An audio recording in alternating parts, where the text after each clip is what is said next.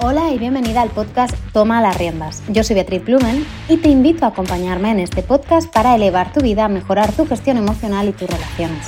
Soy coach de vida profesional desde hace ya muchos años y quiero darte claridad y herramientas para que te empoderes, creas en ti y liberes todo tu potencial. Empezamos.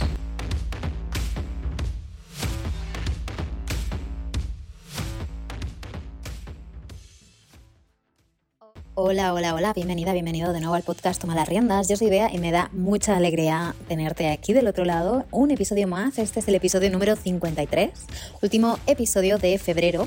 Y te traigo una entrevista con una escritora que es además periodista y lleva bastante tiempo no solo escribiendo, sino estudiando y formándose con respecto al tema de la compasión, de técnicas de mindfulness y de, bueno, cómo sobrellevar estos momentos en los que nos cuesta amarnos, cuidarnos, respetarnos, incluso amar, cuidar, respetar al entorno o recibir este amor y respeto de la gente a la que queremos. Así que, bueno, sin más dilación, te presento a Natalia Martín Cantero, autora del libro Piensa bien y acertarás, que salió este mes pasado a la venta y que te recomiendo muy, muy mucho. Pero antes de nada, dale a seguir al podcast si no lo has hecho todavía, dale a la campanita para que te avise de los nuevos episodios. Y si ya has disfrutado de algún capítulo conmigo, por fin, déjale unas estrellitas, una reseña, ya sea aquí en Spotify o en Apple Podcast, para ayudarme a llegar a más gente. Espero que disfrutes de la entrevista, que te lleves un poquito de aprendizaje, reflexión y cositas interesantes y me encantará saber tu feedback, tus impresiones y cualquier sugerencia que tengas en arroba beatriz blumen en Instagram. Ahora sí, disfruta de la entrevista y disfruta de tu día.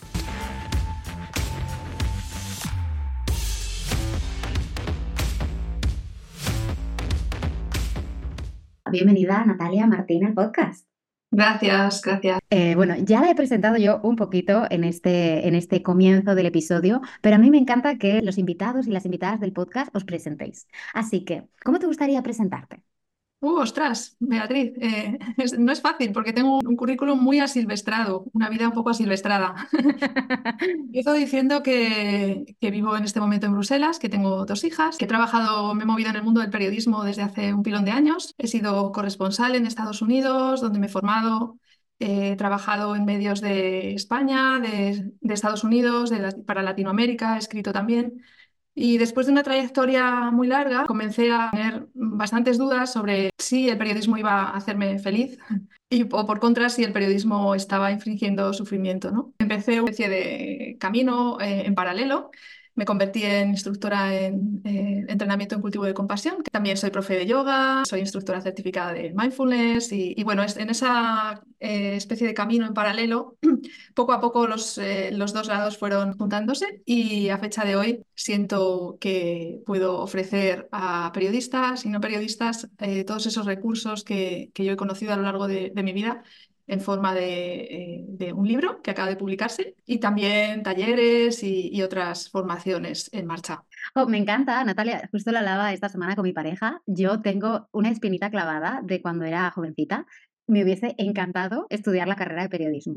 Al final me decanté por otros lados, pero mi mejor amiga, Claudia, estudió periodismo, aunque ahora no se dedique al periodismo en sí, sino más al, mundo del marketing. Y, yo reconozco que en ese momento era como, wow, me, encantaba como la idea romántica que teníamos del periodismo, ¿no? Quizá periodismo salsa rosa no es mucho mi rollo, pero la idea de ir de corresponsal a otros países, de, entrevistar a personas, que yo creo me desquito un poco con el podcast en estos ratitos que os tengo eh, por aquí, me, me fascinaba, ¿no? Me parecía un trabajo súper interesante. De esos años en los que trabajaste de reportera, ¿Qué es lo que tienes alguna anécdota o algún aprendizaje que, guardes contigo con, ilusión? Seguro que hay muchos, ¿eh? pero alguno que se te venga ahora a la mente. La experiencia que más me marcó fue la de la cobertura del huracán Katrina, porque fue impresionante lo que encontré allí, cómo me ayudó, cómo me ayudaron un montón de personas que yo no conocía, que a las que fui encontrando en una situación de muy pocos recursos, no teníamos, no tenía nada, no tenía dónde dormir, no tenía posibilidad de moverme puesto que no había gasolina, eh, estaba, estaba racionada y había una eh, dificultad muy grande para conseguirla.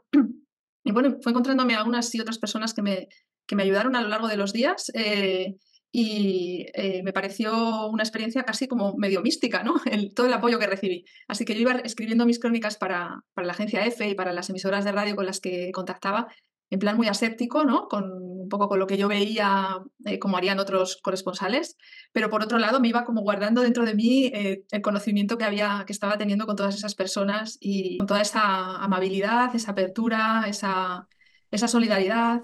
Bueno, no es la única vez en la que he sentido eso. Eh, luego he tenido otras experiencias en esa línea, pero aquella fue impactante porque era muy extrema. No teníamos, estábamos en una situación muy, muy dura, no había nada, no había ni qué comer. Entonces, bueno, me marcó. Desde luego es, algo que no se, te, no se te va de la mente, ¿no? De, un día para otro, no, no es algo que te deje indiferente, seguro. Me gustó, yo el libro de Piensa bien aciertará, reconozco que me encantó la portada. Esa también eh, mención al mindfulness, a la compasión, porque sí que son cosas que pasan muy de largo, ¿no? O no, no, no les damos tanto espacio. Y algo que, que comentamos mucho en el podcast y comento en las sesiones y programas es la importancia de la mentalidad, ¿no? Del, del cómo pensamos, cómo formulamos esos pensamientos, cómo nos pensamos a nosotros y cómo pensamos al entorno, porque al final, como dice este, este dicho, ¿no? Tanto si crees que puedes como si crees que no puedes, estás en lo cierto y esto aplica a todo. Entonces, ¿cómo, cómo nació la idea del libro? ¿Cómo, cómo surgió? Surgió por un encargo de plataforma la editorial, eh, pero eh, yendo un poquito más allá, mm, yo llevaba varios años, ocho años, o sea, no varios, sino un, puñado de años escribiendo sobre este tipo de, temas, ¿no? Eh, mucho relato, en un blog en televisión española y el libro en parte es una recopilación de todo el trabajo que he venido haciendo en ese blog y en otros sitios como El País. Y por otro lado también recoge esas herramientas que a mí me han permitido salir a flote en momentos importantes y desafiantes de mi vida, como la muerte de mi padre en pandemia, que él falleció aislado, eh, bueno, como tantas, tantas otras personas, ¿no? Pero lo más duro de, de la pandemia, intubado, sin que pudiéramos acercarnos nadie de la familia, etcétera. Y en una situación así, eh, yo pensé, ostras, todo lo que he hecho en mi vida, todas estas prácticas tienen sentido ahora, las he hecho para estar aquí. Y esa sensación que tuve en pandemia eh, la he recogido también en el libro. Esto, estos recursos son valiosos, ojalá que puedan utilizarlos más personas, ¿no? Porque permiten estar ahí en situaciones muy difíciles, para vivir con un poquito más de estabilidad y, y paz, ¿no? Yo todavía no me lo he acabado, me que estoy como a un capítulo y un poquito de, terminar, pero la verdad que me está gustando mucho porque es, es muy ameno. Lo único que te voy a decir es que te voy a rebatir un punto. Entiendo que eh, el tema de la autoestima, cuando lo tocas, no me acuerdo en, qué capítulo es, eh, sí que es cierto, o sea, entiendo que dices que la autoestima es, es voluble, ¿no? Que, que cambia y que muchas veces está condicionada por lo que hago. 100% de acuerdo en que la autoestima, cuando no está bien estructurada, está muy dependiente de si hago o no hago, de si me dicen si no me dicen y si soy capaz de producir, producir, producir. Pero también creo, al menos es mi, mi mensaje desde aquí, ¿no? de, mi propia, de mi propio proceso, es que construir una autoestima sana implica hacerlo desde dentro, desde esa mirada compasiva hacia una misma, desde ese autoamor, desde ese maternarte, ¿no? Darte realmente lo que necesitas, aprender a vibrar y amarte y a escuchar tus necesidades sin tanto el lo que opinan los demás, lo que te ha dicho tu madre, lo que te dice tu marido, lo que... ¿Sí? ¿Qué opinas de esto? Sí, he escuchado esta observación más veces y estoy de acuerdo, porque en realidad de lo que tú estás hablando ahora mismo es más de autocompasión que de autoestima. Entonces quizás sea una cuestión semántica más que otra cosa, ¿no? Creo que son términos que se... Que se... entender de formas diferentes. Para mí la autoestima es, eh, no, es, no, es, el problema, es, el problema es lo que haces para conseguirla. Si la entendemos como la, la necesidad de sentirte por encima de los demás, eh, es muy peligrosa, porque en el momento en el que siempre va a haber alguien que está por encima de ti, siempre vas a estar comparándote, te comparas hacia arriba, te comparas hacia abajo. Entonces, ese, eso que haces para obtener la autoestima como entendida de, la otra manera, ese es el problema. Pero si la entiendes, eh, me gusta mucho lo que has dicho, automaternarte, cuidarte, estar, eh, ¿qué necesito? Quiero estar aquí para mí, quiero entender qué, qué, es lo que me está pasando en este momento. Eh, eso yo lo, lo, comprendo como autocompasión. Sí, es que esto lo he visto mucho. Hay, hay muchas ideas de, de autoestima, ¿no? Hay como diferencias en definición en autores. Hay quien define la autoestima como la estima que tienes hacia ti mismo, pero al final tú no, tú, si lo basas en estima, en emoción, la emoción fluctúa, tú no te quieres igual todos los días, ¿no? Tú no estás, es como el tiempo, no, no todos los días hace sol, pues hay, hay días, somos cíclicos y tenemos nuestros altos y bajos. Pero, por ejemplo, yo llevo muchos años trabajando en, en, en establecer, en cultivar una autoestima sana, tanto en mí misma como en los demás, y un, un autor que me gusta mucho es Walter Riso, y es cómo estructurar la autoestima. Al final es como ese dique de contención, ¿no? Es al final como la columna vertebral que permite que tú acciones y que tú vivas desde esa plenitud, porque necesitas autorrespetarte, necesitas conocerte. Entonces, creo que a veces uno de los problemas que tenemos en sociedad, no sé si estarás de acuerdo conmigo, en sociedad, comillas, ¿vale? Estoy aquí generalizando. Yo lo veo mucho en sesiones, sobre todo cuando me viene gente pidiendo información. Tengo un problema de autoestima, ¿vale? ¿Qué significa eso? Eh, no sé. no es como que el tic, tic, tic, ah, pues no tengo ni idea. Creo que no me quiero muy bien, pero, pero no sé bien qué significa, ¿no? Y tenemos como hay como un, vago este, ahora todo el mundo habla de que necesitas tener buena autoestima o de si tienes mala autoestima, pero ¿qué es la autoestima? Ah, no tengo ni idea. Nos falta como esa, esa formulación, ¿no? Para mí, al menos desde mi experiencia y, y, mi bagaje, autoestima es quererte bien, quererte bonito. No quererte por encima de nadie, desde luego no quererte por debajo de nadie, sino aprender a quererte como necesitas, como mereces. Mm. Así que bueno, yo ahí lo dejo, porque esto no me lo podía callar. Yo, yo recomiendo tu libro Mil Mil, pero en este punto me hizo así el ojo, por defecto profesional, obviamente, dije, mm, se lo tengo que decir a Natalia cuando la tenga en el podcast. Sé que eres formadora en el cultivo de la compasión. Yo empecé a conectar con la compasión en el mundo del yoga. Tenemos, por eso te decía antes, tenemos como backgrounds diferentes, pero parecidos en cosas. Yo viví siete años en Asia y durante varios años fui formadora en yoga, en, India, en Indonesia y en, países de por allí. Y yo entré en la compasión, yo empecé a cultivar o a conectar o a entender la compasión desde, desde esas eh, enseñanzas ¿no? del yoga, de la filosofía, que para quien me escuche aquí, ya lo he dicho alguna vez, el yoga no es hacer el perro boca abajo y el guerrero, sino que es una filosofía de vida, no es un estilo de vida. Pero también luego lo, lo entré en contacto con la compasión cuando empecé a, sanar mi, mi, mi, proceso a través del coaching. Eh, yo sufrí o viví o conviví, como lo queramos poner, una, un trastorno de alimentación y gracias al coaching, la verdad es que a mí me cambió la vida, sané muchas cosas y aprendí, aprendí a quererme y a tratarme mucho mejor y aprendí a cultivar compasión, a, mirarme con otros ojos, ¿no? Pero como todos tenemos backgrounds diferentes y todos llegamos a estas enseñanzas que yo creo que son oro de formas diversas, ¿cómo llegaste tú a, a no solo a, convertirte en formadora o en instructora de, esta técnica, sino a abrazar esa compasión en tu vida? Curioso, yo también empecé a través del yoga. El yoga me abrió la puerta a, todo lo demás eh, en ese camino. ¿no? Descubrí que había un curso de entrenamiento cultivo de compasión que se ofrecía en Madrid, lo ofrecía Gonzalo Brito, que es eh, un referente en el mundo en español.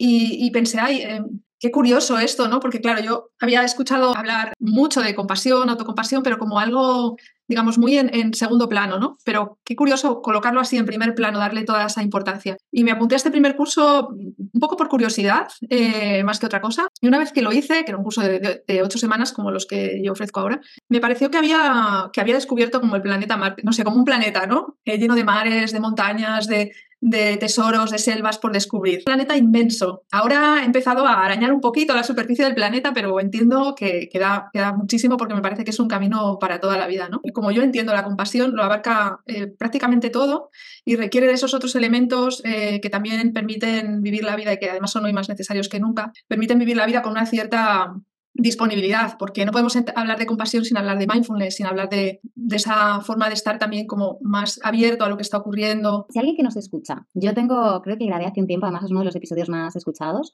un episodio de autocompasión, de estas cosas que lo grabé, pensé que no me gustaba y lo subí y luego creo que es de los, de los episodios que más mensajes he recibido en plan, guau, me ha gustado muchísimo, eh, me ha parecido súper útil, me, me he puesto un montón de notas y demás, pero si alguien nos escucha, dijo, vale, ese episodio me gustó, me, interesa, ¿no? Abrazar más la, compasión a diario en mi vida, ¿qué consejo, qué tips le podríamos dar desde aquí? Bueno, hay, hay todo una, amplísima gama de, posibilidades, ¿no? El primer paso es entender que la compasión tiene tres flujos. Uno es eh, de los demás hacia ti, recibir compasión. A algunas personas esto les cuesta muchísimo, no están nada acostumbradas. El otro es darte compasión a ti misma, es autocompasión de la que hablábamos antes. Y el tercero, compasión de ti para los demás, que quizás sea la, más fácil, ¿no? Lo que más fácil nos resulta comprender. Y a partir de ahí, eh, tratar de hacer esa, compensarlo un poco, ¿no? Es muy habitual en los cursos de entrenamiento de cultivo de compasión, es habitual encontrar a personas que están desbordadas porque sienten, sienten que están dando, dando, dando y no, y no reciben. Entonces, el, concepto de, autocompasión del que hablábamos antes es fundamental para, para saber poner límites, para saber entender qué es lo que necesitas, para saber darte ese cuidado. Y desde ahí, desde esa relación contigo misma, es, contigo misma es de donde surgen todas las demás.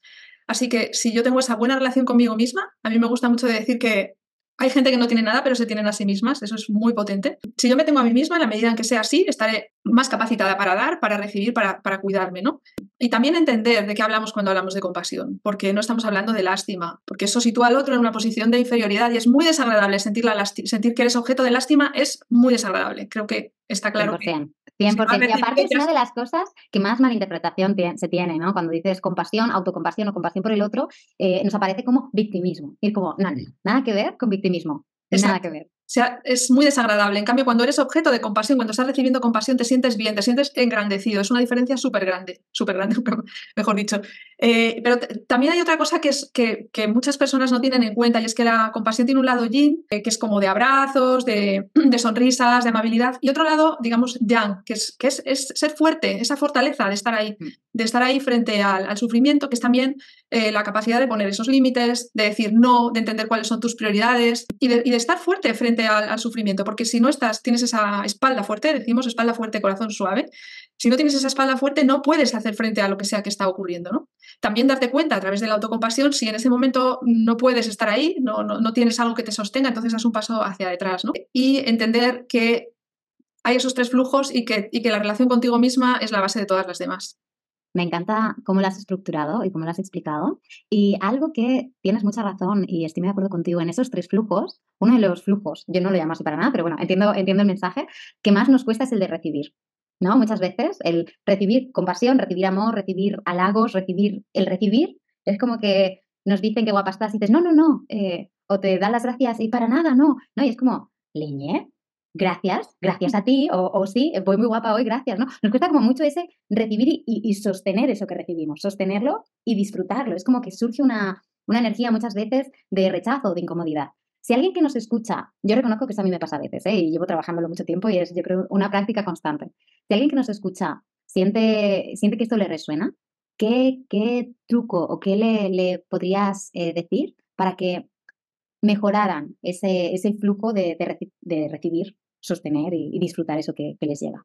Ay, qué buena pregunta. A mí me parece que damos por hecho con muchísima facilidad lo bueno en nuestra vida, ¿no? Pasamos por alto porque ya vamos a lo siguiente. Bueno, muy bien, pero ahora lo siguiente. Entonces, Fíjate, yo últimamente, en estas últimas semanas he recibido, he recibido un montón, ¿no? De diferentes ámbitos, diferentes personas. Y estoy haciendo, intentando fijarlo en mi mente. Natalia, eres consciente de lo que ha pasado, ¿no? Eres consciente de que fulanita ha hecho esto por ti. Toma nota, apúntalo. Yo creo que si, si, te, si te puedes detener unos momentos, si puedes hacer una pausa, observar lo que ha pasado, tomar nota de, de, aquello bueno que has recibido, de ese, de ese ese halago, si quieres, o ese gesto cariñoso, ese acto de compasión, lo que sea que has recibido en tu vida, tomar nota ahí y que tu cerebro lo, coloque ahí en, algún lugar, ¿sí? Porque el cerebro está preparado para tomar nota solo de lo malo, porque es lo que necesitamos saber para, para responder a esas amenazas supuestas. Para sobrevivir. A esas supuestas amenazas. Pero el cerebro no está hecho para tomar nota de, aquellas cosas buenas que pasan en la vida. Así que yo creo que una práctica muy chula es eh, detenerse y tomar nota. Lo puedes escribir si quieres, si, si es bueno para ti. Puedes detenerte con ello en una pequeña práctica o contárselo a alguien para que se solidifique un poco, ¿no? Sí, yo, eh, esto a mis, a mis chicas, bueno, uno de los programas que, que tengo, le llamo eh, Crea tu propio sesgo positivo, ¿no? En plan, todas tenemos ese, esa impostora o ese miedo o esa, o esa sensación de bueno, hay días, como el, como, el, como el tiempo, igual, hay días que el sol brilla y no, no aparece, pero hay otros, otros días que están las nubes y sientes que va a empezar a llover, ¿no? Y, y el, parece una tontería, pero el empezar a crear esta, esta carpeta con cosas bonitas que te han dicho, eh, si trabajas de cara a, bueno, pues como nosotras, ¿no? Que al final trabajamos con otras personas, estoy segura que todos trabajamos con personas, ¿no? Pues ese feedback positivo, ese mensaje bonito, ese detalle que tal, anotarlo en un diario, en una carpeta en el móvil o en el, en el ordenador, a la que cuando tengas la impostora en el hombro susurrándote cosas terribles, decir, bueno, guapi, vale, existes, puede que no sea perfecta, porque hola, la perfección no existe, pero vamos a revisar todo este impacto positivo que yo he, generado en el mundo, ¿no? Y todas estas cosas bellas que tengo o que, han llegado a mí y que ahora mismo me está costando recordar. Efectivamente, y también eh, ser autocompasiva contigo porque esa, eh, yo, yo, la llamo mi arpía interior, tiene un nombre, Margarita, mi arpía interior, ¿no? Bueno, Margarita me lleva acompañando toda la vida. Entonces, eh, tengo que ser autocompasiva porque yo no puedo, no puedo quitarme a, mi Margarita de un plumazo ahora de repente. No puedo deshacer esos hábitos que, han llevado, que he llevado conmigo años y años y años, con los que me han criado, el entorno en el que, he crecido.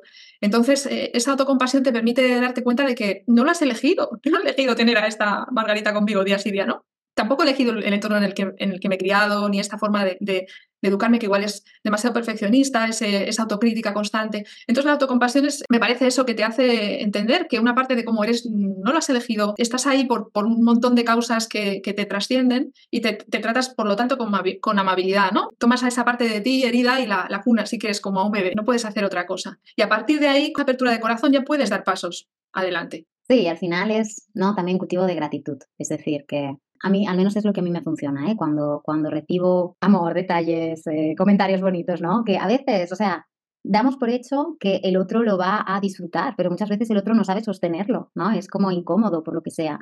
Entonces, para mí, es ese cultivo de antes de que venga la excusa o la justificación de por qué no es tan importante esto que me estás eh, diciendo, es el, ostras, gracias, ¿no? Es gratitud honesta. Gracias, es algo en lo que estoy trabajando y significa mucho para mí que me lo digas. Entonces, también te, te, regalas este momento de que el otro vea tu verdad y de, honrarla. Tu verdad es esta, ¿no? Estás en este camino, estás practicando el, el aceptarte y el aceptar lo bonito que tienes y, y el compartirlo con el mundo.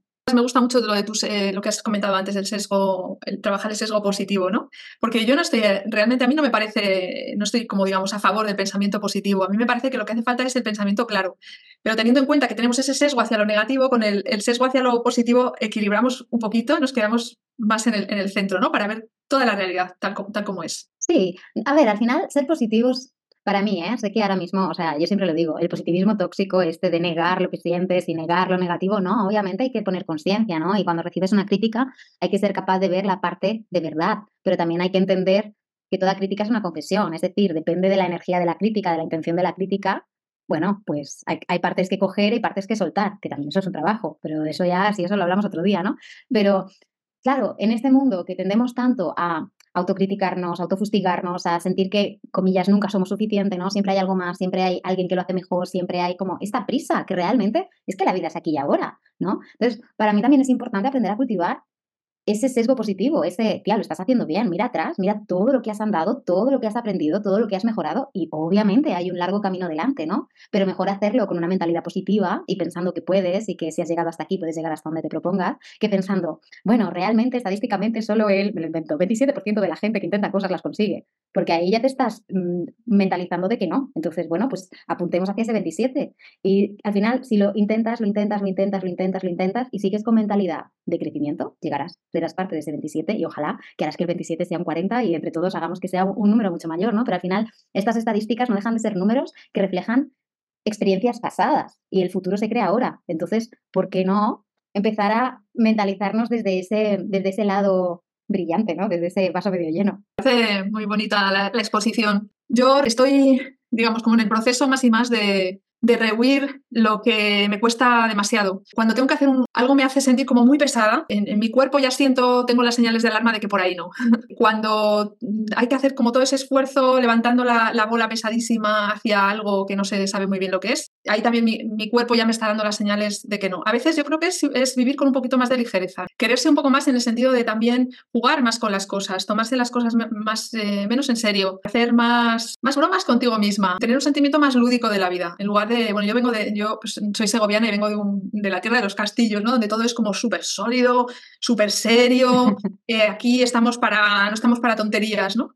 Y desde ahí me parece que es importante relajarse un poquito. O sea, bueno, las cosas al final no suelen ser de vida o muerte. Eh, y en general, un, un, poquito más de alegría y de, y de ligereza nos, nos, conviene bastante. Estoy de acuerdo contigo, pero voy a puntualizar una cosa. Que a veces el cuerpo es pesado, se, nos, eh, se encuentra pesado ante un reto o ante algo, porque hay un miedo, hay un límite interno. Entonces, está bien también, o sea, está súper importante entender y escuchar al cuerpo, pero también identificar de dónde viene esa pesadez. Es esa pesadez, ese, ese, ese rechazo, ese bloqueo, ese llamémoslo como sea, eh, fruto de que realmente esto no está alineado con quién soy, con lo que quiero, con, con lo que necesito, o es ese rechazo fruto de una herida, de un miedo, de, de, algo que creí que no era capaz, ¿no? Yo creo que, que al final necesitamos ese autoconocimiento y ese tal. Lo que sí, súper de acuerdo, súper de acuerdo, jugar. Hagámoslo fácil, ¿no? Que no hace falta ser tan, tan serias y tan, tan de todo. Que re, los retos, las metas, los crecimientos, los, todas estas cosas, incluso la compasión y el, el, quererte cada día un poquito más, es una práctica. Entonces es un juego contigo. Y cada día te lo puedes hacer más fácil, puedes aprender a hacértelo más divertido y más ameno, ¿no? Lo que quiero decir es que, aunque identifiques ese, ese reto, te propongas hacerlo,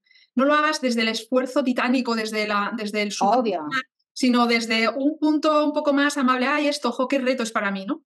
Eh, en ese sentido, eh, es, yo creo que desde ahí es donde puedes hacer frente a ese reto, no desde, uff, esto, trabajo, no sé qué, que yo vengo de ahí, yo vengo, yo vengo, de ahí, o sea, que lo conozco bien, pero más y más estoy desconfiando de esa forma de afrontar la vida desde el esfuerzo titánico, que es de donde yo vengo 100%, más. 100%. Cuanto más y aparte también es eso, aprender a plantearnos las, la, ah, joder, no sé aprender a plantearnos las metas o los retos de forma eh, amable y consciente, ¿no? Que si me planteo barrer o limpiar completamente una plaza de toros en una tarde, pues a lo mejor es un esfuerzo titánico, ¿no? Y es algo desmesurado. Pero si es algo que te hace feliz, quizá puedes limpiar una baldosa al día. Y una baldosa al día, antes de que te des cuenta, mm, pues la Plaza de Toros, mira que a mí no me gusta, pero bueno, es el ejemplo que me venía a la cabeza, eh, ¿no? Lo consigues y si te hace feliz, pues fabuloso, ¿no? Y cada día ves que estás avanzando un poco y cada día es más ameno. A lo mejor un día dices, uh, hoy tengo mucho tiempo y me apetece y limpio dos. y, y antes de que te des cuenta has llegado al final, ¿no? Pero es hacerlo fácil, hacerlo divertido. Sí. Natalia, pregunta, sé que el mundo del yoga, el mundo del desarrollo personal y por supuesto lo que yo llamo autoestima, que a lo mejor tú llamas compasión, nos, nos hace descubrir muchas cosas de nosotras y, y, ver el mundo con otros ojos, ¿no? ¿Qué aprendizaje o qué reflexión ha llegado en estos últimos meses a tu vida que quizá puedas compartir con, con los oyentes por si les, les aplica o les resuena a ellos?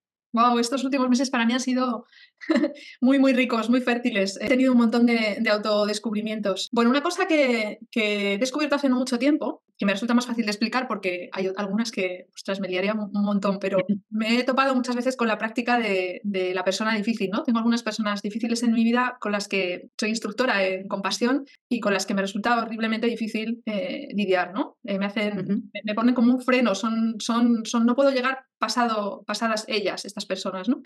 Y hace no mucho tiempo me he dado cuenta de que yo seguramente también soy la persona difícil de alguien. eh, con seguridad lo soy. Y esto me ha hecho, bueno, me ha hecho cambiar un poquito la visión que, me ha hecho avanzar un poquito más en, en, ese, en esos obstáculos, ¿no? Eso es algo que he llegado últimamente. Y si quieres que te comparta otra cosa. Claro, claro, dale, dale, te escuchamos eh, felices. Bueno, a raíz de la publicación de, del libro, me ha surgido con la reflexión de cómo muchas veces muchas personas sufren un montón porque están en un, empleo eh, que no les satisface, haciendo algo que no les gusta, tal, y constantemente la queja, ¿no? De esto no me gusta, esto no me satisface, etcétera, etcétera, sin dedicar el tiempo y energía a aquello que les gusta, a eh, aquello que les satisface. Entonces, estoy bastante evangelizando bastante a mi alrededor, a las personas que tengo alrededor, para que por favor dejen de quejarse y hagan algo al respecto, que no tiene por qué ser dejar ese trabajo que no les gusta, esa actividad que les horroriza, pero que dediquen tiempo, energía a aquello que, tienen, en lo que tienen el corazón, porque llegará el momento en el que podrán elegir y podrán lanzarse a eso en lo, en lo que tienen el corazón.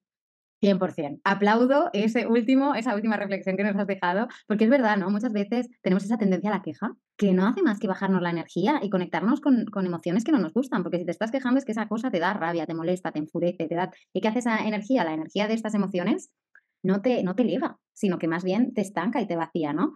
Entonces, vamos, mmm, aplaudimos, aplaudimos este, esta última reflexión y, y, ojalá que alguien que nos escuche le, le, sirva. Vamos a ir cerrando la entrevista, así que si nos pudieses comentar o, o compartir un libro que haya marcado tu desarrollo personal o tu, tu desarrollo en general, ¿cuál sería?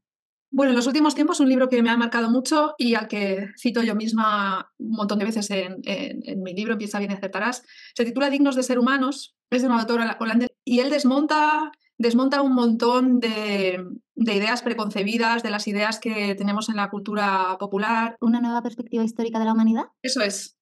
Es de Rutger Bregman. Es este libro, sí. Vale. Bueno, él hace esta, es una investigación ahí súper concienzuda de, de, de, lo, eso, de, de por qué, de, quiénes somos y a dónde vamos y dónde venimos. Eh, es un autor muy, bueno, sabe de lo que habla, que ha hecho un montón de investigaciones y desmonta relatos, relatos que aceptamos porque nos han venido dados de cómo nos comportamos, por ejemplo, cómo nos comportamos en situaciones de catástrofes y de, y momentos eh, de tragedias, ¿no?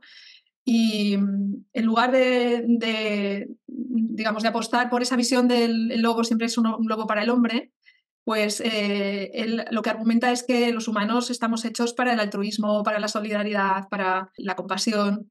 Y, bueno, lo hace de una manera sistemática, muy científica, eh, desmontando un montón de relatos. A mí me, este libro me, parece una lectura muy valiosa en tiempos de desesperanza, de, momentos en los que nosotras dudamos de nosotros mismos, ¿no? de, de a dónde vamos, de quiénes somos. Quizá es hora de revisar algunos de esos relatos y contemplarlo desde otro punto de vista. Tomamos nota, tomamos nota. Dignos de ser humanos de Rutger Bregman. Mm, soy terrible diciendo nombres extranjeros, pero lo tenéis aquí abajo. No sé cómo se pronuncia, es holandés el, el, autor. Lo tenéis aquí abajo en las notas del podcast.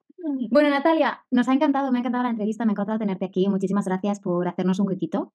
Si alguien que nos escucha quiere, quiere contactarte o quiere saber más de ti, ¿dónde puede hacerlo? Bueno, pueden ver mi página web, nataliamartincantero.com, cultivocompasión.com también, o por aquí, por redes sociales, eh, me encuentra. N. Martín Cantero. Perfecto, pues eh, mil millones de gracias. Muchas gracias a ti, Beatriz. Ha sido muy agradable hablar contigo. Gracias por acompañarnos un día más en el podcast Toma la Rienda. Si has disfrutado del episodio, te agradeceré infinito que lo compartas con tus contactos, con redes sociales y que bueno, me contestes aquí abajito en el podcast que te llevas del episodio.